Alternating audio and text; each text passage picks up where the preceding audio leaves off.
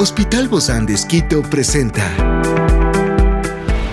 Ciudad Médica.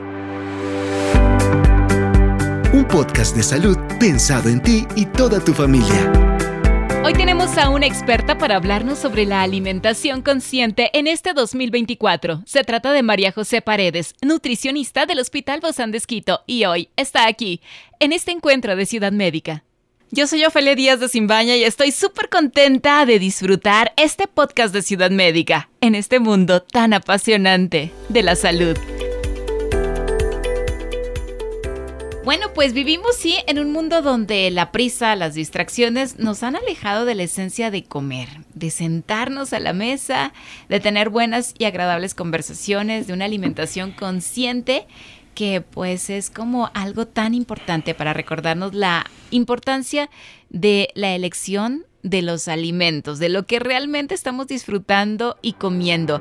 Y por eso el día de hoy queremos hablar de este tema de la alimentación consciente justo con nuestra amiga e invitada María José Paredes. Majito le decimos de cariño, ella es nutricionista del Hospital Bozán de Esquito. Gracias Majo por acompañarnos en este 2024 y empezar a ser conscientes de aquello que somos inconscientes en la alimentación. Qué gusto estar contigo el día de hoy. Gracias, igualmente. Y para ti también un lindo y bendecido 2024 que sea un año prometedor y que bueno, podamos seguir tratando más temas relacionados con el alma, el cuerpo, la mente y la nutrición, por supuesto, que es este, este círculo importantísimo para nuestra salud en general. Es una travesía, ¿no?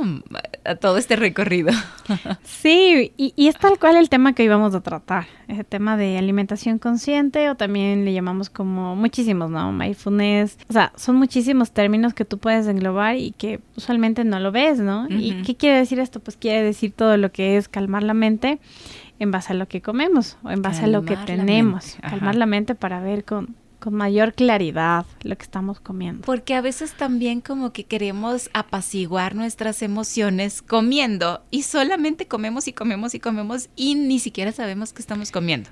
Usualmente ese es el acto, el acto usual que podríamos decir que lo tenemos de nuestro día a día, porque tal vez sean los tiempos, las rutinas, o creas simplemente una acción. O la ansiedad también. La ansiedad, o lo ves como un acto normal, de, ok, es hora de almuerzo, ok, es hora de desayuno, o bueno, ya me toca, más no lo ves como un acto de, vamos a disfrutar esto, voy a sentarme a, comer, eh, tengo en mi mano algo tal vez crujiente o una estructura distinta o, o sorpresas, una fruta diferente o algo que no he visto, tal vez no tienes esta curiosidad que te puede despertar los sentidos y eh, tomar una conciencia cuando tú comes, porque te genera estos cambios de generar conciencia con lo que tienes en los sentidos de olfato, vista, tacto, te genera muchísima más calma con la alimentación, entonces lo haces mucho más como organizado, programada y lo puedes disfrutar más consciente. Eso es ser consciente, ¿verdad? De, la, de lo que estamos comiendo.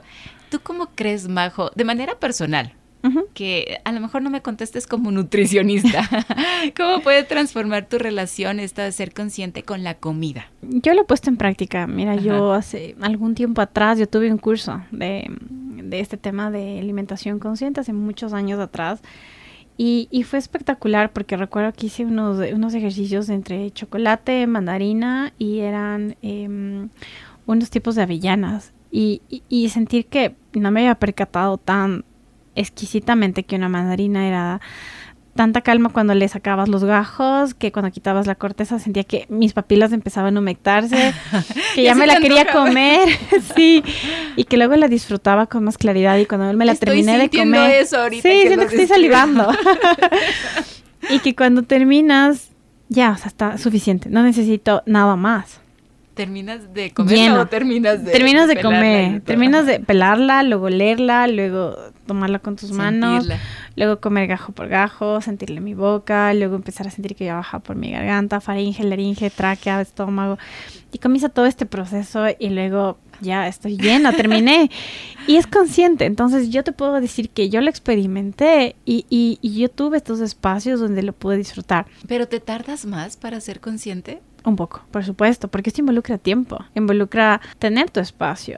Y no se trata de tener demasiados minutos ni demasiadas horas, se trata de que en un tiempo que tú programes, eh, unos 20, 30 minutos, que es el tiempo que destinan usualmente para los tiempos de desayuno, almuerzo, en, en un trabajo, o en, o en tu casa, o en tus actividades, tú te destinas ese tiempo, nunca va a ser 10 minutos, tampoco una hora, porque es imposible en los tiempos que tenemos. Con razón uno se tiene que sentar. Por supuesto. No estar parado ahí, acelerado. No, porque imagínate, hablar de ser consciente significaría que pones tus sentidos en lo que vas a hacer. Todos tus sentidos. Y cuando estás parado estás agitado, Ajá. quieres más rápido, ya te duele la espalda, ya estás agachado, ya, o sea, no puedes generar un hábito. Y esto es muy importante para hacer conciencia en, en lo que estás deleitándote y hasta para el objetivo que tú quieres hacer esto. Mm. Tal vez sea por un tema emocional, sea un tema de ansiedad, sea un tema espiritual, sea un tema de peso, sea un tema de control, sea un tema mm, de organización, sea un tema de un hábito. Sea Ujú. cual sea tu objetivo, todo debería ser un orden, como lo debemos programar en nuestra vida. Debería ser así. Experiencias excepcionales son el motor que nos anima a trabajar por la salud integral de nuestros pacientes. Expresamos el amor de Dios para dar prioridad a la vida por sobre todas las cosas. Seguimos con nuestro compromiso, la seguridad del paciente. Hospital Bozán de Esquito, a la gloria de Dios y al servicio del Ecuador. Y qué bueno iniciar este 2024 comiendo, alimentándonos conscientemente. No solamente comer por comer, sino saber qué estamos degustando, cuán bien, conociendo inclusive hasta las propiedades de cada uno de los alimentos, ¿no? Sí, creo que con este tema, em, creo que lo primero es como enfocar el por qué. Y luego sería el, el para qué. Y luego tú te vuelves un experto ya en, con las propiedades, ¿no? De qué tiene esto, qué nutrientes o aquello. Y hasta puedes eh, hacerte una autopercepción y a- una auto al momento determinación de lo que estás haciendo, el por qué. O sea, me estoy comiendo esta proteína o este huevo y ok, sí, porque me da más saciedad, porque me hace sentir más lleno, porque estoy alcanzando mis objetivos de, mm, no sé, ganar masa muscular extra lo que estoy tomando en el gimnasio, o estoy consumiendo este tipo de, no sé, fruta porque me da más energía y porque siento que mi mente se aclara, porque siento que estoy más despierto durante el día, o mm, consumo una porción tal vez de este tipo de grasa porque al momento reemplaza al momento mi ansiedad durante el día. Puedes ya re- responder con claridad el por qué. Ese beneficio final lo obtienes cuando has entendido todos los procesos anteriores. Y los procesos anteriores vienen al momento primero entender y precisar que hay que primero tener el disfrute pleno del alimento. Eh, construir una buena relación con la comida es un segundo punto, un pilar muy importante porque muchas veces es esta Lucha esta lucha de poderes. Sí, exacto. También es importante prevenir esos comportamientos alimentarios poco sanos que los tenemos. Todos tenemos algún hábito que a veces puede no ser el mejor o que le falta mejorar. Puede ser que un horario, puede ser el tipo de comida que compro, puede ser la forma de la preparación, ¿Cómo lo presento? cómo lo presento, el orden que está, en qué orden me lo como, eh, ¿por, qué, por qué al momento tiene que ser más rápido esto y esto menos importante, o sea, ¿qué pasa ahí? Y como el último, el control al momento que puedas tener eh, sobre esta alimentación al objetivo que vas a fijar, como te lo decía anteriormente. Es una pérdida de peso, Ciudad Médica. es para tu concentración, es, no sé, crear hábitos sanos, es alcanzar un objetivo tal vez clínico, tal vez es, también le llaman mucho como estos objetivos em, emocionales o afectivos. Estaba pensando en las memorias que te traen ciertos alimentos, Claro, que te recuerdan a veces tu infancia, que te recuerdan un momento específico. sí, eh, la alimentación nos genera esto, te, te genera un retroceso o un lugar seguro en tu lugar actual. Porque te recuerda, mm, no sé, el aroma caliente del chocolate cuando ibas a la casa de tu abuelita y eso ti te generaba felicidad. A ti te recuerda qué tipo de utensilio utilizaba tu mamá cuando tú ibas al colegio y eso para ti te genera cuidado, protección. Ciudad médica. Entonces hay muchas Y cosas son que olores, se ¿no? asocian. Son También. olores, es el tema visual, es el tema táctil, lo que puedes tocar, es el tema de las papilas al momento que puedas sentir. Hasta es la audición. También te transporta porque hay muchos alimentos que son estos crujientes. Ah, sí. Sí, estos alimentos crujientes, otros alimentos también que, que te transportan. Entonces, es verdad, los cinco sentidos principalmente se palman aquí y, y al momento responden de diferente forma. Y justamente ahí es donde radica quizá la importancia de la atención en ese proceso de elección, de preparación y de consumo de los alimentos. Dentro de todo ese proceso es como una cadena. Tú haces un acto más consciente de poder elegir lo que a ti te va bien y al momento también escribirlo, mostrarlo, hacerlo y luego ver un resultado. Entonces es un acto o una cadena o un proceso. Es como, como pasar la batuta a algo pero que puedas siempre encontrar un beneficio, que lo que buscas al final es el beneficio de estar bien, Y no además, de estar mal. claro, no solamente saciarte, sino el disfrutar Claro. cada elemento que vas consumiendo. Claro, lo, lo muy importante dentro de esto es em, tener el acto consciente de lo que estás haciendo, saber elegir con plena conciencia, eh, a saber también- cómo hacerlo y- disfrutarlo. Y eso de, de elegir con plena conciencia, a veces conscientemente sabemos que lo que estamos eligiendo no es lo correcto. Por supuesto, muchas veces eh, conscientemente, como tú decías, eh, seguimos manteniendo ese hábito inadecuado que te decía hace un momento.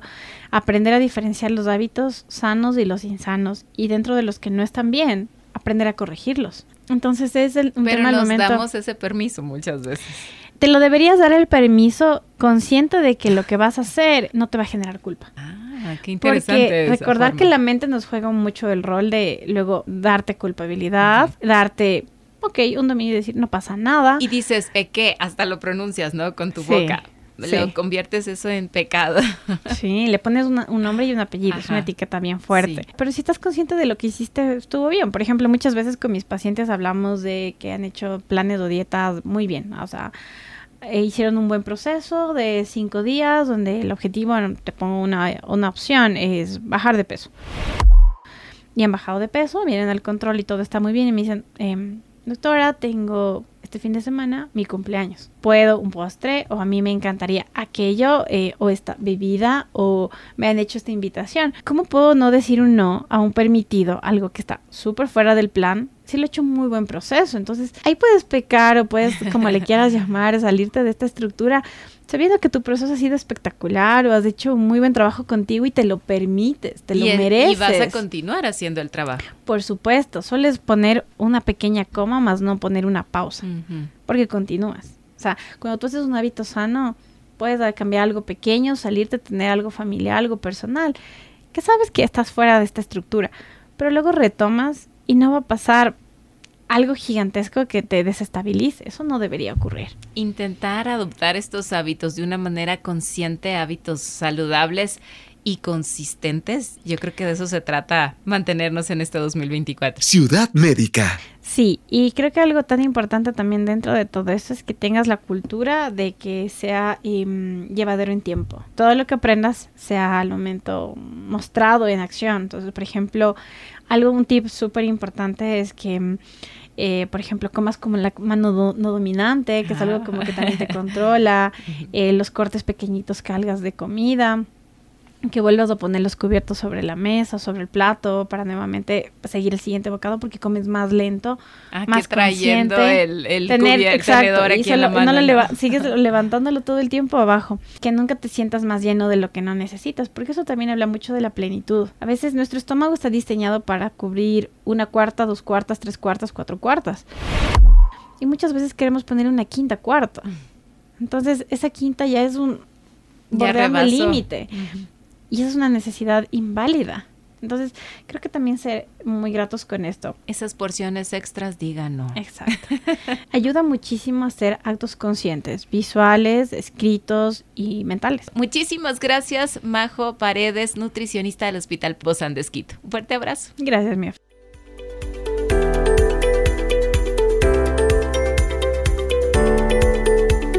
Es una producción del Hospital Bozán de Esquito con el apoyo de HCJB. Encuentra este podcast de salud en las redes sociales como Spotify, SoundCloud y todas las plataformas digitales.